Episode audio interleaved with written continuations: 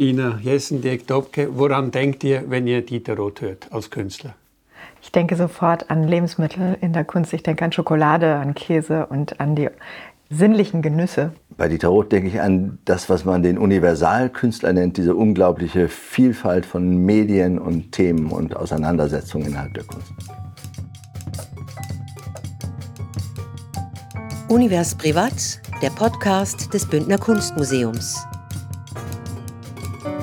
Der künstlerische Direktor Stefan Kunz im Gespräch mit Gästen. Wir zeigen hier im Bündner Kunstmuseum eine Ausstellung gepresst, gedrückt, gequetscht. Druckgrafik von Dieter Roth. Ihr beide habt diese Ausstellung im Auftrag der Deichtorhallen Hamburg vorbereitet. Zusammenarbeit auch mit der Dieter Roth Foundation der Sammlung Falkenberg. Ihr seid beide ausgewiesene Dieter Roth Expertin und Experte. Dirk Dobke, du leitest die Dieter Roth Foundation, das Dieter Roth Museum, hast dich in deiner Promotion mit Dieter Roth beschäftigt, hast äh, substanzielle Werkkataloge rausgegeben zu Dieter Roth. Und äh, Ina Jessen, du hast lange an der Dieter Roth Foundation gearbeitet. Du hast dich wissenschaftlich in der Zwischenzeit mit anderen Künstlern und Themen beschäftigt, unter anderem über Otto Dix promoviert und bist jetzt an der Habilitation zu Dieter Roth. Also ihr habt viel zu sagen und es freut mich sehr, dass wir zusammen diese Ausstellung machen konnten. In der Ausstellung in Hamburg und Chur steht die Druckgrafik von Dieter Roth im Zentrum. Ihr habt für Hamburg äh, Material- und Druckgrafik im Titel genannt. Wir verschweigen das etwas und sagen nur gepresst, gedrückt, gequetscht. Was habt ihr in Hamburg für Erfahrungen gemacht mit dem, dass man Dieter Roth über die Druckgrafik zeigt? Also Dieter Roth und die Druckgrafik ist ein Kapitel, was ohnehin noch nicht so viel vorgekommen ist. In Hamburg ist das Dieter Roth Museum. Viele Hamburger kennen den Ort noch nicht mal und haben also Dieter Roth auch erstmals kennengelernt. Und äh, die Resonanz war, dass diese riesige Ausstellung mit mehr als 1000 Exponaten in Hamburg, 1087 um genau zu sein, auf vier Ebenen eine durchweg positive Antwort gegeben hat eigentlich. Also die Deichtorhallen haben berichtet, dass diese Ausstellung oder dass die Sammlung Falkenberg noch nie so gut besucht war wie zu dieser Ausstellung. Also es waren auf 16 Kapiteln quasi chronologisch angelegt, aber auch thematisch Dieter Roths Frühwerk bis Spätwerk mit Landschaft, mit äh, Material sozusagen noch dazu. Und ich glaube, dieser Materialaspekt trägt auch dazu bei, dass Dieter Roth einfach sehr populär ist, auch in Hamburg jetzt wieder mehr geworden ist und äh, die Resonanz war wirklich großartig, muss man sagen. Und vielleicht ergänzend dazu, dass dieser Untertitel Druckgrafik oder Material und Druckgrafik hat nicht abgeschreckt, sondern hat vielleicht viele im ersten Moment verwirrt, dass eine Ausstellung von diesem Umfang sozusagen sich ganz diesem Thema widmet. Aber je länger die Leute hinkamen oder je häufiger Leute kamen, desto mehr hat es sich rumgesprochen, wie wahnsinnig gut das funktioniert sozusagen und damit ist das dann gekippt in eine, in eine große Einzelpräsentation von Rothi, wie einen Retrospektivcharakter hatte letzten Endes. Ich hätte noch eine kurze Ergänzung und zwar ist es ja nicht nur Hamburg, sondern Dieter Roth ist ja durchweg auch in der ganzen Welt bekannt. Das heißt, Expertinnen kamen, du bist auch äh, Stefan aus der Schweiz gekommen und hast äh, die Preview, die Ausstellungseröffnung gesehen. Wir haben aber auch Kolleginnen und Kollegen, die extra aus New York angereist sind. Also es hat eine große Reichweite natürlich auch die ganze Thematik. Trotzdem ist es speziell, wenn man die Ausstellungsprogramme der Kunstmuseen anschaut. Ausstellungen mit Druckgrafik haben Seltenheitswert, weil die Museen immer sagen, da kommen keine Leute, wenn man Druckgrafik zeigt.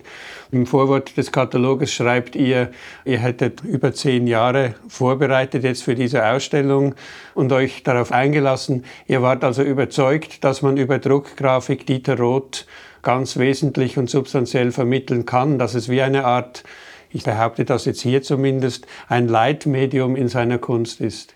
Absolut. Das ist wahrscheinlich der einzige Künstler, glaube ich, sagen zu können aus meiner Warte, bei dem es wirklich funktioniert, dass man das gesamte Werk mit all seinen Querschlägen, Ausschlägen und Höhen und Tiefen anhand der druckgrafischen Produktion darstellen kann, weil er wirklich mit dem ersten Strich, den er zeichnet, auch beginnt, Druckgrafik zu machen. Und das Letzte, was er macht, ist sozusagen eine der letzten Arbeiten, die er macht, ist eine große druckgrafische Serie 98. Also das zieht sich wirklich parallel. Er kommt ja auch von der Druckgrafik her. Das ist ja eigentlich auch seine Ausbildung genau. und hat das dann aber äh, in alle Richtungen gesprengt und erweitert.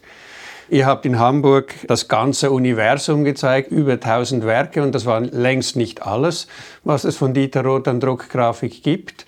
Es gibt einerseits die Auflagenobjekte und es gibt natürlich ganz viele Variationen und Zustandsdrücke und all das gehört bei Dieter Roth dazu und äh, verführt einem eigentlich auch eine Ausstellung ins Uferlose wachsen zu lassen. Das habt ihr in Hamburg gemacht.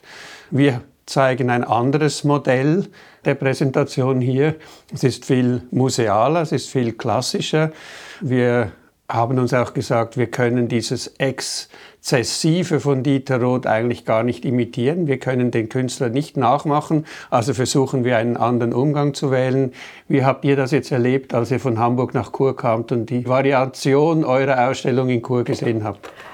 Also ich hatte ein sehr positives Erlebnis, denn wir haben natürlich so viel Material gehabt, dass es einen auch überfordern kann sozusagen. Und hier diese konzentrierte Auswahl von den Werken und aber auch, wie ihr die Kapitel interpretiert habt sozusagen. Also es lädt sehr zum Verweilen ein und nochmal anders Zeit mitzubringen und sich damit auseinanderzusetzen.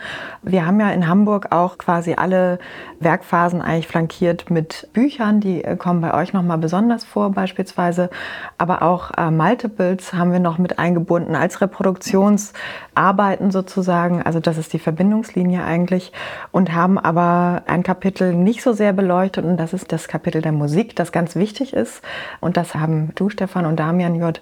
in den Fokus genommen und wirklich als Kapitel aufgenommen und das fand ich sehr bereichernd, auch in der Ausstellung zu sehen und dass die Kollaborationen da eine große Rolle spielen. Und das ist ja auch nochmal ganz wichtig, diesen Aspekt nochmal stark zu machen. Den hatten wir als eigenes Kapitel. Also ich finde, das ist eine sehr schöne Melange zwischen beiden Ausstellungen. Mhm. Also mir ging es auch so, mir gefällt die Ausstellung sehr gut so. Und ich finde, die wirkt auch dafür, dass sie ja rein quantitativ ein Fünftel dessen ist, was in Hamburg gezeigt wurde, wirkt sie unglaublich vollständig. Und man hat das gleiche Erleben sozusagen, was diese Abläufe angeht, diese Werkphasen, die Werkgruppen, das funktioniert, finde ich, finde ich tadellos. Es, sie ist sehr klassisch, hast du selbst gesagt. Das ist, ist sozusagen eine klassische Museumsausstellung. Aber ich finde es, der Künstler in seiner Vielfalt erschließt sich wunderbar auch über diese Abfolge der Kabinette, wie ihr das hier arrangiert habt. Druckgrafik war Ende der 60er und in den 70er Jahren total en vogue. Ist Dieter Roth auf dieser Welle geschwommen? Hat er da quasi mitgemacht, was in der zeitgenössischen Kunst damals wichtig war? Oder hat er was ganz Eigenständiges dazu beigetragen? Dirk Dobke, du hast das Werkverzeichnis der gesammelten Druckgrafik herausgegeben. Wie siehst du seine Material- und Druckgrafik? Was ist das Spezielle aus deiner Sicht?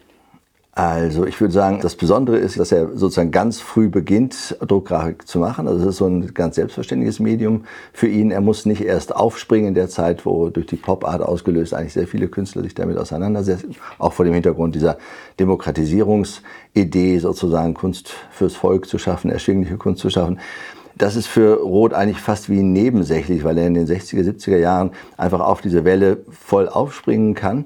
Und ähm, was dann dazu führt, dass er mit der Unterstützung eines, eines Druckers aus Düsseldorf, von der Kunstakademie in Düsseldorf, wo er eine Professur hatte zeitweise, und eines Kunstprofessors, Druckgrafikprofessors in äh, Braunschweig, sofort einsteigt in eine umfangreiche Druckgrafikproduktion. Also das ist das eine. Das heißt, er hat ein eigenes Druckstudio in Braunschweig, wo ausschließlich seine Arbeiten gedruckt werden. Und das heißt in dem Fall eben wirklich auflagenweise zu produzieren und auch zu verkaufen. Also das war einfach in den, in den äh, sagen wir mal, End 60er und Anfang 70er Jahre war das eine Haupteinnahmequelle von Dieter Roth, war diese Druckgrafikproduktion. Und das darf man sich ja nicht so vorstellen, dass da Einzelwerke gedruckt und verkauft wurden, sondern das ging eben auflagenweise. Die Galeristen kamen und gaben Auflagen in Auftrag und Roth und Karl Schulz, der Drucker und Professor an seiner Seite, die haben einfach äh, losgelegt und produziert. So, das ist sozusagen der eine Aspekt, produziert aber eben auch vor dem Hintergrund der Erschwinglichkeit.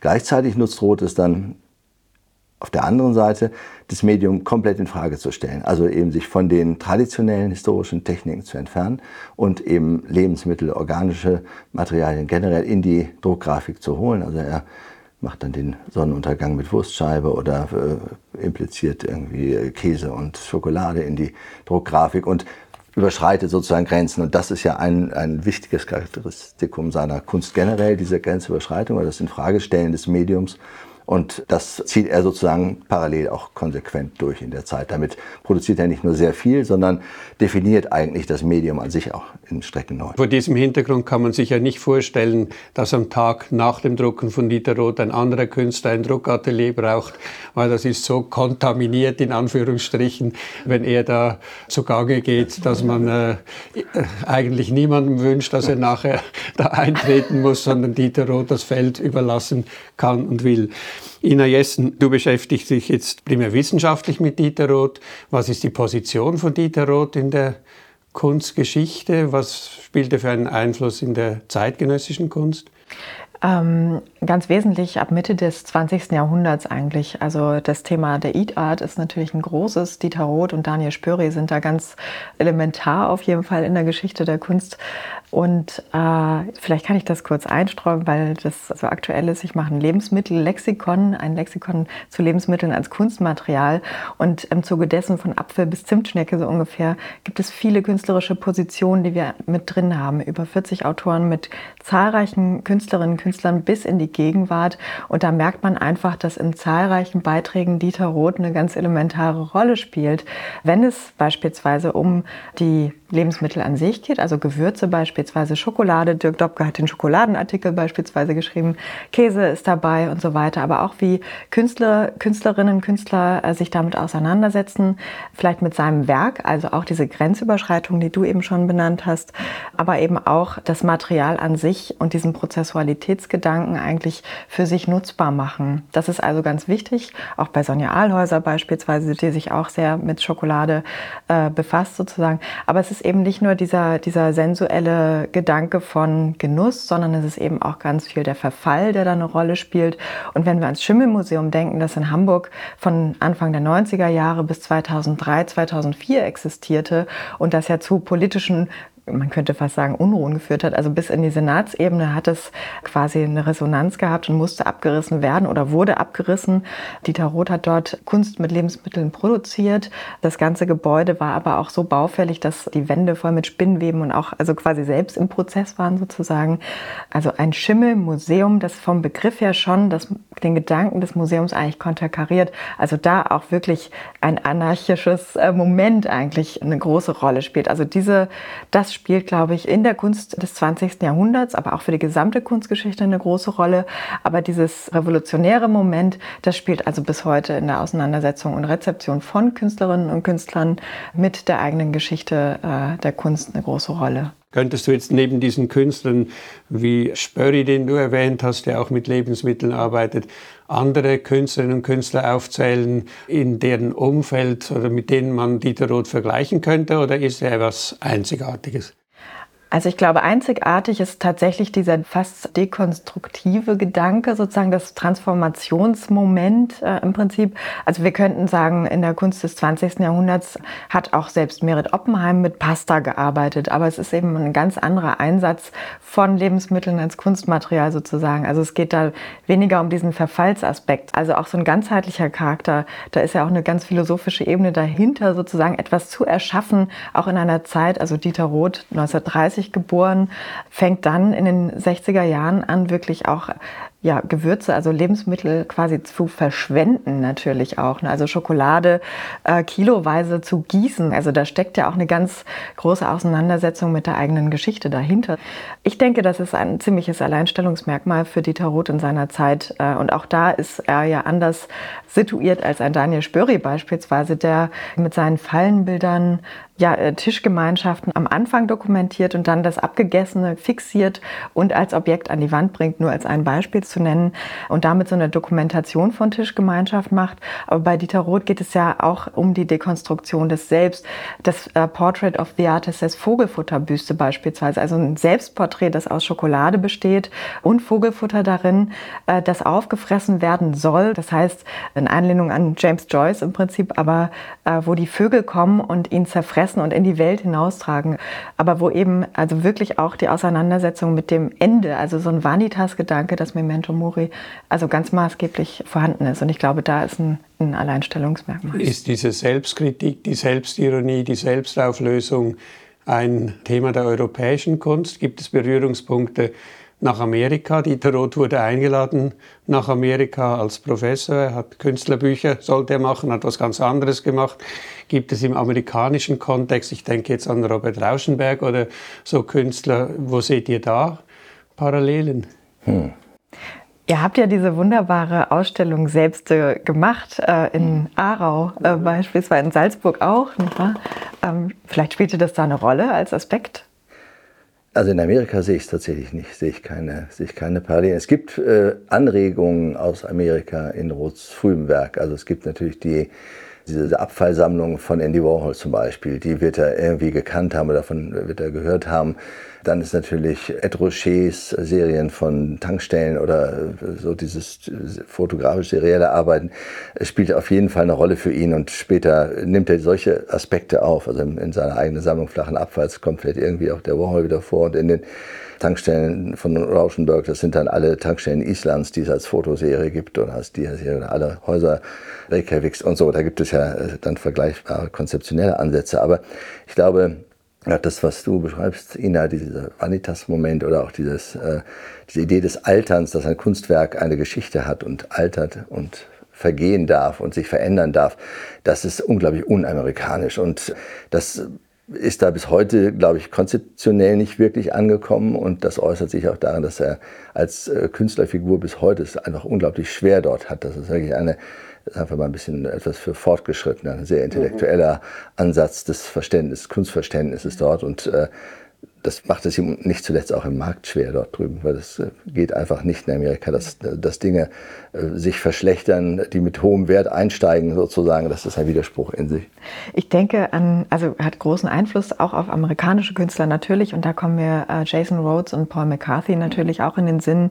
Wenn ich an die Arbeit Shitplug denke, dann ist es Schafkot und Fett zu diesen Buttplugs oder Shitplugs halt geformt. Es ist aber ein anderer Gedanke, der dem zugrunde liegt und da gibt es eine Restaurant Restaurierungsgeschichte auch dazu, dass die verschimmelt sind und das sollten die aber eigentlich nicht. Also die Rezeption ist auch da eigentlich eine andere, aber das Spiel mit solchen Materialien und auch die Auseinandersetzung mit der eigenen Geschichte im Material, das ist vielleicht ein, ein Moment, das wichtig ist. Und die beiden, da schließt sich der Kreis wieder, die waren ja auch beide schon sehr früh im Schimmelmuseum damals. Also Jason Rhodes war mehrfach dort, weil er die ja. große Ausstellung in Deichtorhallen hatte und äh, Paul McCarthy war auch einer der ersten Besucher, die wir da durchgeführt haben. Jetzt werden wir zum Schluss noch ganz konkret. Habt ihr in dieser Ausstellung, die wir hier zeigen, Lieblingswerke? Interessant. ist wirklich interessant.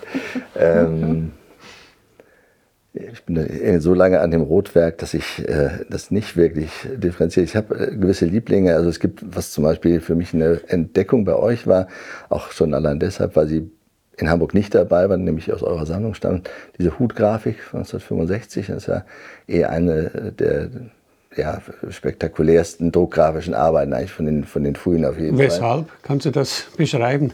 Ja, es ist, es ist eine, ähm, eine Arbeit, die fußt auf einer eigentlich so, so fast so ein bisschen akademische Auseinandersetzung mit äh, Symmetriephänomenen. Also da hat er versucht, generell so die Schönheit der Symmetrie oder Symmetrie als Moment der Schönheit in der Kunst zu untersuchen, zu beleuchten. Und unter anderem damit, dass er zwei identische Postkarten gekauft hat, die teilt und sozusagen dann die, diese beiden sich spiegelnden Elemente wieder zusammen montiert. Und unter dem Hut liegt also eine so in der Form sozusagen gespiegelte isländische Landschaft. Und die wird umrahmt von, von der Silhouette sozusagen so eines Bowlerhuts, einer, einer, einer melonenartigen Kopfbedeckung. Und jeder dieser Drucke wurde dann, also es wurde im Siebdruck aufgebracht, und jeder dieser Drucke wurde dann von ihm nochmal von Hand übersprayt. Und da spielen so ganz viele Elemente rein. Also einerseits diese Auseinandersetzung mit Symmetrie Anfang der 60er Jahre bei ihm, dann natürlich die Reproduktionstechnik des, in dem Fall Siebdrucks, um das zu multiplizieren. Und dann aber auch der Gebrauch von Sprühfarbe, also von, von dieser, von dieser äh, Lackfarbe aus der Sprühdose, die damals aufkommt und die er auch sofort wie er eigentlich jedes technische Element, was irgendwie neu aufkommt, in die Kunst holt, so holt er auch diese, diese Sprühlacke rein und die sind sozusagen Teil der Druckauflage geworden was dann im nächsten Moment auch wiederum dazu führt, dass eben jeder Druck anders aussieht. Also am Ende ist es keine klassische Druckgrafik, sondern es ist eigentlich eine Reihe von Unikaten. Aber deswegen sage ich, also das sind dann so viele Rotelemente drin, dass es irgendwie spektakulär ist und die sind einfach unglaublich ästhetisch, die sind einfach schön. Punkt. Ina? Ähm, ich hatte ja jetzt ein bisschen Zeit zum Überlegen und es ist immer wiederkehrend Mein Auge ist ein Mund. Also es ist eine Grafik, das ist so ein Dauerbrenner. Und zwar, Mein Auge ist ein Mund, da gibt es auch ein dazugehöriges Gedicht. Und da geht es aber um das Verdauungsmoment, das eigentlich schon beim Sehen stattfindet. Also es hat auch viel mit Genuss zu tun, es hat auch mit Verdauung zu tun, aber es geht auch hin bis zu den Fäkalien. Also ich finde in dieser Grafik, da verbindet sich eigentlich das gesamte Werk von Dieter Roth sehr eindrucksvoll drin. Aber ich wollte noch anschließen, gerade in dieser, in eurer Ausstellung fand ich sehr eindrucksvoll ähm, das Karussell. Die hatten wir in Hamburg ganz anders gehängt und es ist ein kleines Kabinett. Man kann also den Dieter Roth, der sich im Karussell befindet mit Selbstdarstellungen, wirklich in einem Karussell wahrnehmen. Das hat mich sehr beeindruckt in dem Moment, ja. Vielen Dank. Jetzt letzte Frage, letzte Bemerkung. Um Dieter Roth ist es ja etwas ruhiger geworden in den letzten Jahren. Mit der großen Ausstellung in Hamburg, mit der Ausstellung hier in Chur ist für Deutschland und für die Schweiz das wieder neu lanciert, die Diskussion um Dieter Roth. Hoffen wir, gibt es schon erste Anzeichen. Du schreibst eine Habilitation darüber. Ähm, darf man hoffnungsvoll sein, dass man Roth wiederentdeckt? Ich glaube, er ist gar nicht wirklich weg gewesen, etwas ruhiger geworden vielleicht. Und aber die Thematiken, die sich an seine Kunst anlagern, aber auch die Materialien, die werden immer populärer. Auch politisch betrachtet, wenn wir Lebensmittel betrachten. Mit dem Lexikon beispielsweise. Ich kenne unglaublich viele äh, Kolleginnen und Kollegen interdisziplinär, also Restauratorinnen, Kuratorinnen, Philosophen, also aus unterschiedlichsten Metiers, die sich mit diesen Themen auseinandersetzen. Das heißt, es sind die Themen, aber es ist eben auch der Dieter Roth, der immer wieder als Role Model in Erscheinung tritt. Und ich glaube auch, dass die, oder äh, habe jetzt schon die Erfahrung gemacht, dass diese Ausstellungen äh, eine ganz tolle Resonanz haben. Also ich glaube da ziemlich fest dran. Ja. ich gebe dir recht. Ich würde auch sagen, der war nie wirklich weg. Äh, aber das Problem bei Dieter Roth ist natürlich diese wahnsinnige Vielfalt, diese mediale Vielfalt und damit verbunden auch, dass man ihn als Betrachter schwer greifen kann. Also er ist bis heute kein populärer Künstler, das muss man einfach mal so sagen. Er ist eben so das, was man so Künstler-Künstler nennen könnte, also die Künstler selbst, die Künstlerschaft selbst hat ihn seit Anbeginn auf dem Schirm gehabt und hat das auch bis heute, und da ist eine feste Größe, auch in den kuratorischen Konzepten weltweit kommt er immer vor mit Werken und äh, man könnte so lax sagen, irgendwas passt immer. Also wenn man Rot einmal ein bisschen verstanden und wahrgenommen hat, dann kann man eigentlich in, in jede äh, thematische Ausstellung beinahe irgendwie eine Rot integrieren und das wurde zeitweise auch sehr viel gemacht. Und wenn man diese Art Rankings, die es ja, die es ja da auch in, in der Kunstwelt gibt, sich anschaut, dann ist er im auch konstant so unter den Top, ich weiß nicht, 50 weltweit und ist da auch irgendwie relativ weit vorne dabei. Aber es ist eben eine, eine, immer eine eher intellektuelle Position, eine Position, die eine Auseinandersetzung erfordert und die auch eine wirkliche Herangehensweise erfordert. Es ist eben keine, in der Regel keine rein ästhetische Position, wo man davor steht und sagt, äh, mein Gott, ist das schön und deswegen nimmt man sich äh, das sozusagen visuell mit. Aber ich glaube, er hat seine feste Position und die, die wird da, die wird da behalten. Also ich sehe natürlich diesen konzeptuellen und intellektuellen Ansatz und trotzdem ist Dieter Roth, äh, erschließt sich unglaublich über die Sinnlichkeit, über die Haptik, also gedrückt, gequetscht, gepresst wie unsere Ausstellung hier heißt, auch heute ge geheißen hat, das äh, vermittelt auch einen ganz direkten und unmittelbaren Zugang. Das kann die Leute abschrecken oder es kann sie faszinieren. Und mit beiden Reaktionen rechnen wir hier, mit beiden gehen wir um und freuen uns auf die Gespräche, die während der Ausstellung entstehen. Vielen Dank euch beiden. Ja, vielen, vielen Dank, Dank für die Einladung. Univers Privat, der Podcast des Bündner Kunstmuseums. Mehr zur Ausstellung auf bündner-kunstmuseum.ch.